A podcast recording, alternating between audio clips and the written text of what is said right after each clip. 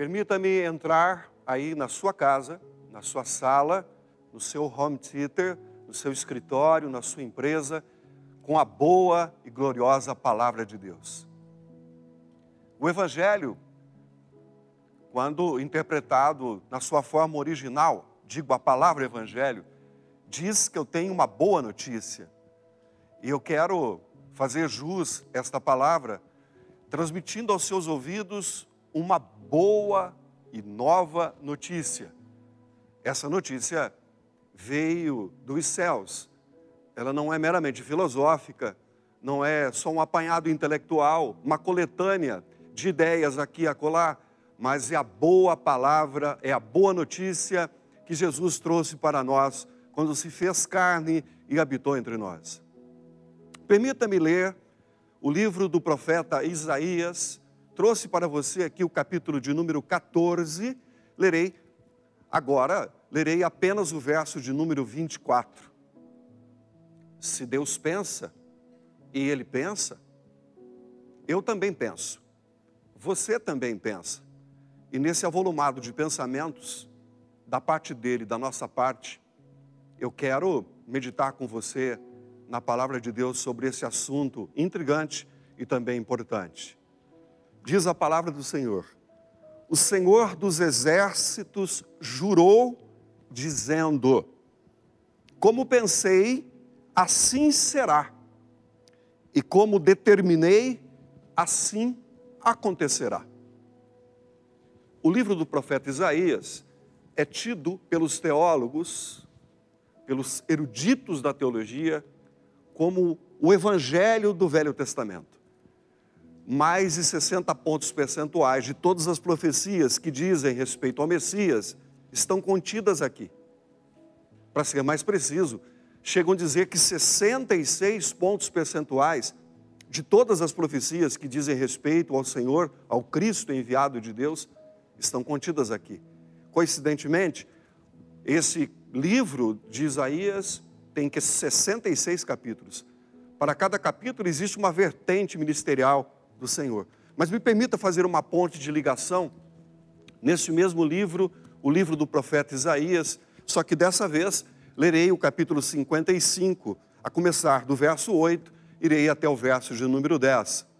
Essa palavra entrará, agora nos seus ouvidos, na sua casa, na sua existencialidade. Permita-me. Afinal, os meus pensamentos não são os vossos pensamentos, e os vossos caminhos não são os meus caminhos, afirma Yahvé, o Senhor. Assim como os céus são mais altos do que a terra, também os meus caminhos são mais altos do que os vossos caminhos, e os meus pensamentos mais altos do que os vossos pensamentos. Verso 10, agora uma metáfora. Como a chuva e a neve descem dos céus e não retornam para eles sem regarem a terra e fazerem-na brotar e florescer, a fim de que ela produza sementes para o semeador e pão para os que dele se alimentam. Perceba, assim também acontece com a palavra que sai da minha boca. Ela não voltará para mim vazia, mas realizará toda a obra que desejo e atingirá o propósito é, para o qual eu a enviei. Eu quero fazer essa ponte de ligação. Particularmente, eu sou defensor de planejamento de vida. Eu tenho alguns amigos que são engenheiros e eles são categóricos em dizer, e dentro da engenharia civil, que quando você tem projeto, alguma coisa pode dar errada. Mas quando você não tem projeto, alguma coisa pode dar certo. Então eu sou defensor de que se faça um planejamento de vida e se fazer da forma mais bem organizada possível na vida financeira, na vida profissional, na vida sentimental, escolher com quem você vai se casar, com quem você vai somar história. Mas perceba que o coração não é totalmente domável. Planejamento familiar, no que diz respeito a número de filhos. Em muitos países do mundo, principalmente os países emergentes, existe uma explosão demográfica ainda.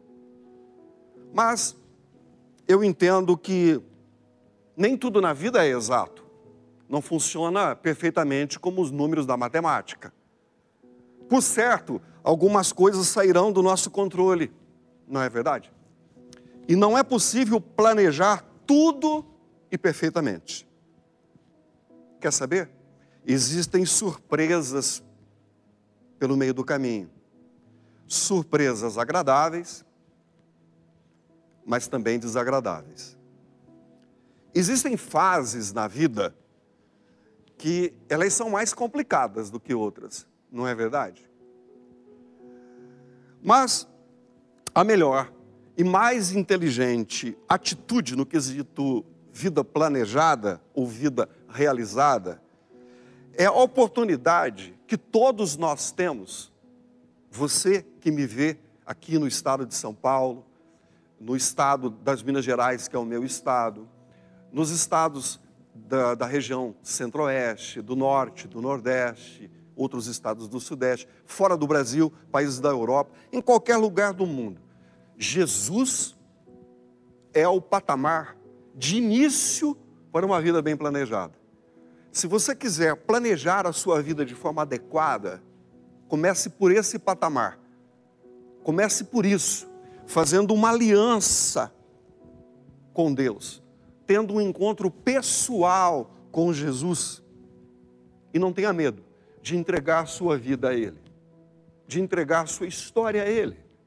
Ele sabe muito bem, muito bem conduzir números, ele sabe muito bem conduzir realizações e ele sabe tudo de pensamentos, ele sabe tudo de caminhos. Aliás, o caminho do Senhor está muito acima dos nossos caminhos. Os caminhos do Senhor são soberanos, são eternos. Os nossos, infelizmente, temporais, infelizmente, terrenos. Me permita te dizer uma coisa, com base no Salmo de número 37, portanto, lerei o livro dos Salmos, mas num destes, no Salmo 37, versos 4 e 5, sou apaixonado por esse texto. Deleita-te no Senhor folga no Senhor, te joga nos braços do Senhor, te lança nos braços do Senhor. Parafraseei. E Ele satisfará os desejos do teu coração. O verso de número 5. Entrega o teu caminho, a tua história, as suas perspectivas, as suas ideias. Entrega absolutamente todo o seu caminho ao Senhor. Confia nele confia nele. E o mais, ele fará. Você me entende? Você pode me dar atenção? Eu sei que esta palavra está mexendo com as suas entranhas. Eu sei que esta palavra está tocando pontos cruciais da sua história. Talvez você seja um amontoado de peças quebradas. E é muito difícil reformar, porque você tem que fazer um estudo estratégico para ver o que se aproveita, o que não se aproveita, o que tem que se excluir, tem que se aproveitar, o que é de estimação, o que só custa dinheiro. Mas hoje, eu tenho certeza que o Espírito Santo está te dando uma direção de caminho, de pensamentos, para que você consiga fazer essa particular restauração na sua vida. ênfase no verso número 8 de Isaías 55. Afinal, os meus pensamentos não são os vossos pensamentos, e os vossos caminhos não são os meus caminhos, afirma Yahvé, o Senhor, o Deus Todo-Poderoso. Alguma vez na sua vida você já parou para pensar que Deus vive também pensando? Você já parou para pensar que Deus não se desgasta, não se estressa pensando besteiras? e também não tem pensamentos surreais como nós temos? Você já parou para pensar que Deus é muito otimizador dos seus pensamentos? Porque quantas vezes, fala a verdade, nós nos fragamos pensando tantas coisas que jamais ocorrerão, principalmente as negativas. Nós potencializamos as negativas. Isso faz parte da nossa alma doentia, tendenciosa e fadada à transgressão e ao pecado. Quantas vezes nos flagramos, nos pegamos, pensando em coisas que jamais ocorrerão, elas não vão acontecer. E sabe do que mais? Nós confundimos loucura com fé e achamos que são as mesmas coisas. De repente, nós colocamos os pés num terreno que não é verdade, não é realidade, nem realidade natural e nem espiritual. Nós confundimos essas utopias do nosso ser com coisas de fé, coisas que não têm a ver com fé, com nada disso. É sensato dizer que o que mais nós fazemos é pensar. Ou pensamos coisas boas, ou pensamos coisas ruins, ou pensamos besteiras, coisas surreais. Mas o que são os pensamentos? Me permita até poetizar. São as vozes silenciosas do nosso íntimo. São os gritos que o nosso íntimo nos dão. São particularidades do nosso ser e da nossa existência. Mas você deve perguntar: o que eu devo fazer com os pensamentos ruins? Porque todo mundo pensa coisa ruim. Quantos pensamentos imorais às vezes vêm à nossa cabeça? Quantos pensamentos ridículos? Quantos pensamentos infames? Quantos pensamentos fora de propósito? Aí você pergunta assim: o que, que eu devo fazer com esses pensamentos absurdos? Dá um choque de realidade neles. Dá um choque de verdade neles, critica-os severamente, combata-os com a sua estrutura moral, combata pelos princípios espirituais que foram plantados dentro de você pelo Espírito da graça e por valores que aprendemos com os nossos familiares, pai, mãe, mentores, cuidadores. Quando nós não percebíamos, esses valores foram inseridos em nós, criando uma estrutura moral, espiritual, intelectual, até cultural. São estruturas invioláveis que fazem parte de nós. Combate esses pensamentos ruins com esses valores espirituais que tem dentro de você. Você foi criado dentro de uma estrutura sadia, estudando a palavra, se dedicando com a palavra de Deus. Não permita que esses pensamentos pairem e penetrem a sua existência. Eu me lembro, logo que me converti, aprendi com alguns pensadores, e isso virou até clichê. Dizem que nós não podemos evitar que os pássaros voem sobre a nossa cabeça, mas nós podemos evitar que eles façam ninhos sobre a nossa cabeça. Isso quer dizer, de forma até filosófica, que os, eh, os pensamentos vêm, infelizmente vem. São pensamentos eh, que às vezes depõem contra a nossa realidade, mas nós não podemos permitir que eles pairem, que eles perdurem na nossa existencialidade. Quer saber de uma coisa? Eu vou te falar. Quanto mais nós aprendemos com o Senhor, mais aprendemos pensar com Ele, mais aprendemos pensar como Ele pensa. E nós encaixamos os nossos planos nos planos eternos e mais altos que são dele, os planos do Senhor. Estou decepcionado com Deus. Eu já ouvi essa frase. Eu já ouvi muita gente dizer isso. Eu já ouvi bons crentes dizerem isso. Pessoas conhecedoras do Evangelho, da palavra, com experiências com Deus, com vida com Deus, dizerem isso. Eu já ouvi boas pessoas dizerem. Outras me disseram, ou as mesmas disseram, eu estou extremamente frustrada com Deus. Outras chegaram ao ápice de dizerem que estão decepcionadas. Deus causou decepções na vida dessas pessoas. É, e o que elas salientam? Oraram e não aconteceu como premeditaram. Creram e não aconteceu como creram. Só posso entender, eu só posso entender, que o Senhor pensa mais alto e melhor. Essa é a verdade. Os planos do Senhor são mais altos e sublimes. Ainda que não, que eu não entenda, ainda que não entendamos totalmente, mas os nossos pensamentos e planos, de fato, de fato, são mais baixos, são terrenos, são circunstanciais muitas vezes. E ninguém pode perscrutar, delienar o coração, o íntimo de Deus. Mas certeza que Ele tem prazer de nos revelar seus planos e pensamentos.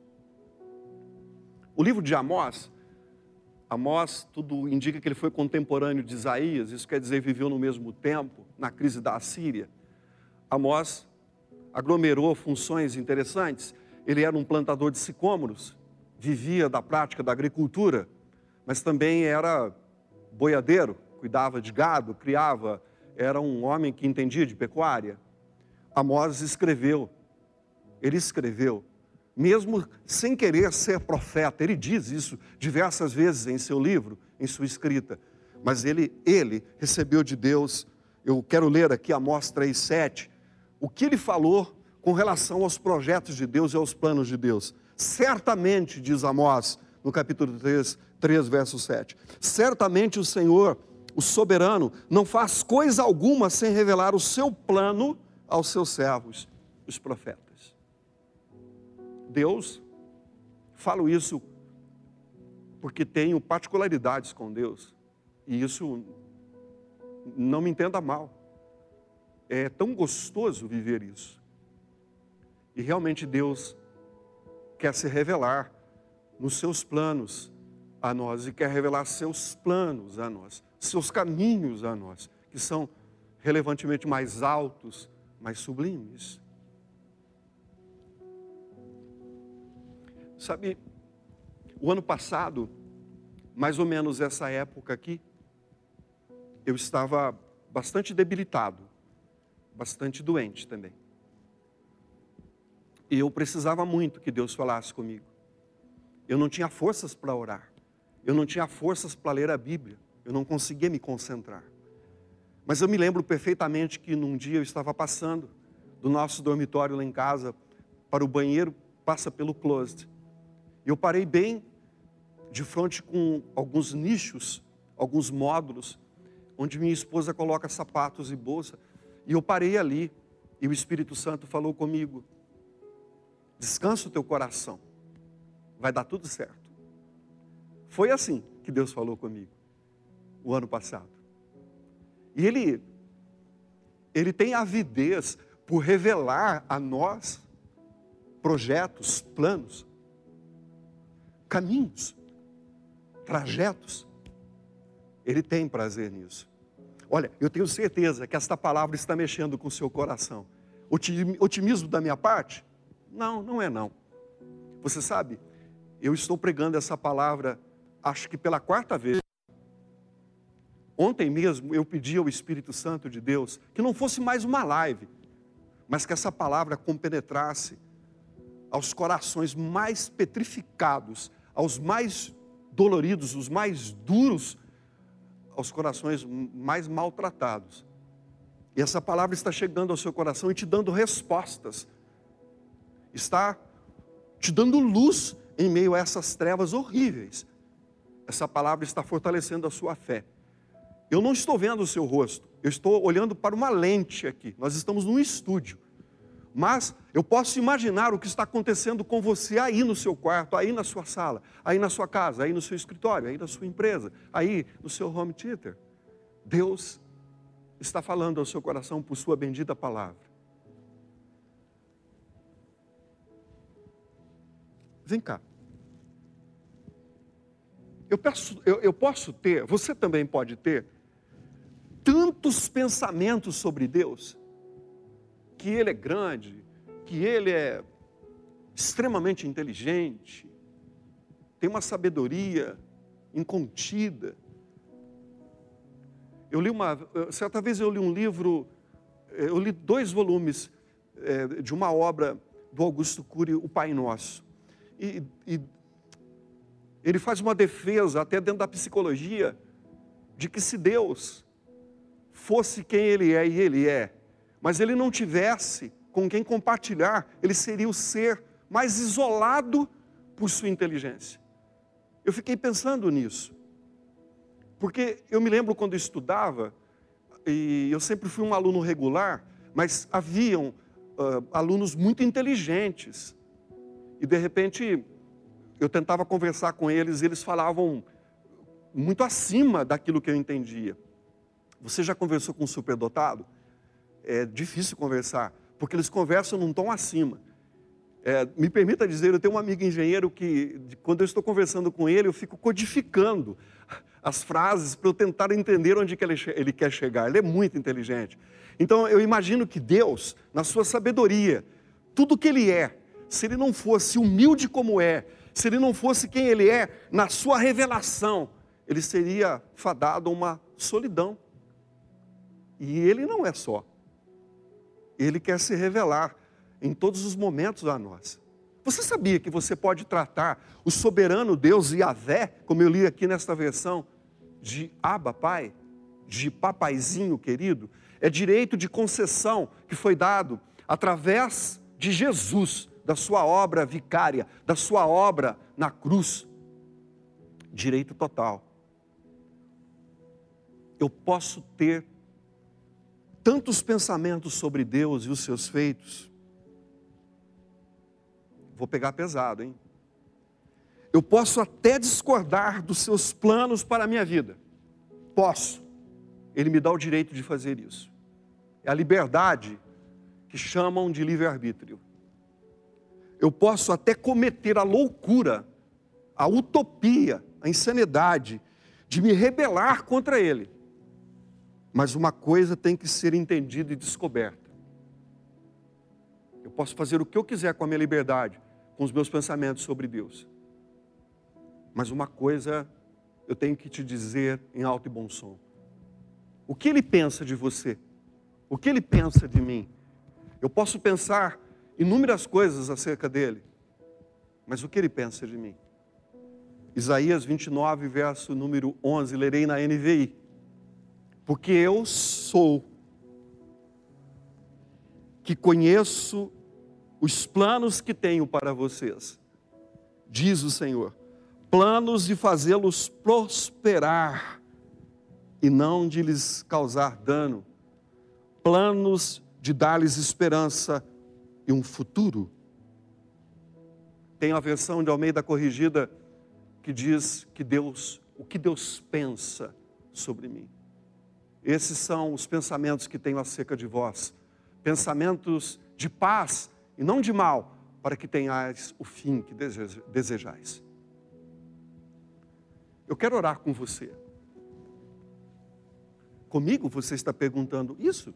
Com você mesmo.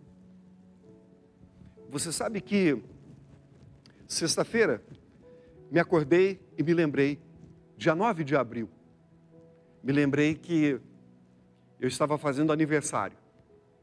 Aniversário de conversão. 40 anos fez que eu estou seguindo a Jesus. 40 anos que ele teve muito amor por mim. E derramou sobre mim essa paz que vem do céu. Faz 40 anos que eu estou vivendo essa vida intensa com Jesus. E você precisa disso também.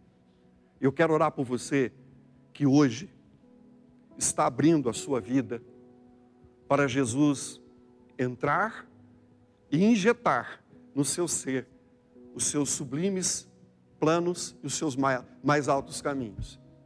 Porque os pensamentos de Deus acerca de você, acerca de nós, são pensamentos de paz e não de mal. Pode ter certeza disso. Eu penso o que eu quiser dele, mas ele pensa acerca de mim com pensamentos de paz e não de mal. Se você quiser entregar sua vida para Jesus, como eu fiz, eu fiz isso.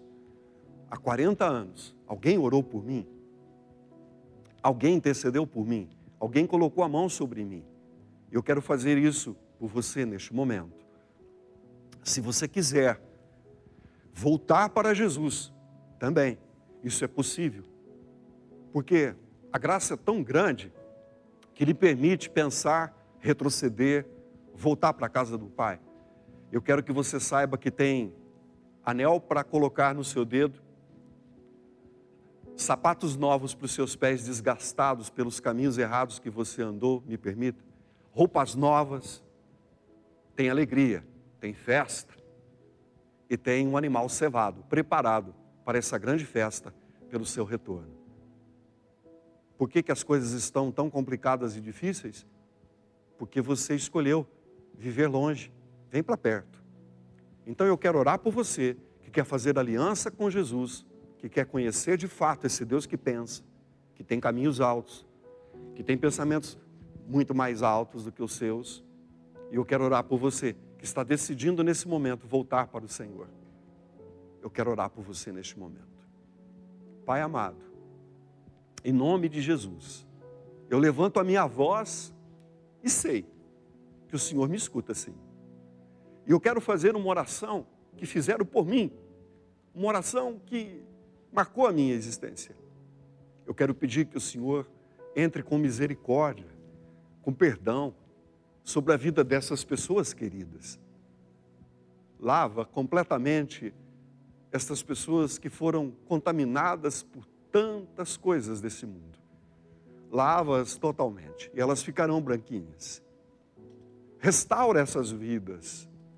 E por favor, papaizinho do céu, receba esta pessoa que está voltando para os caminhos do Senhor, que está voltando para a sua casa, voltando para o aconchego deste lar inexplicável que é o lar que o Senhor nos coloca. Pai, no nome de Jesus, eu peço para o Senhor escrever esses nomes no livro da vida. Tem tanta gente, meu Deus, que se esforça por ter o nome no Guinness Book. Mas eu peço para o Senhor escrever esses nomes no livro da vida, porque o nome escrito dará direito a estas pessoas de entrarem na Cidade Santa pelas portas e viverem intensamente com o Senhor uma eternidade feliz. Eu te abençoo em nome de Jesus. Amém.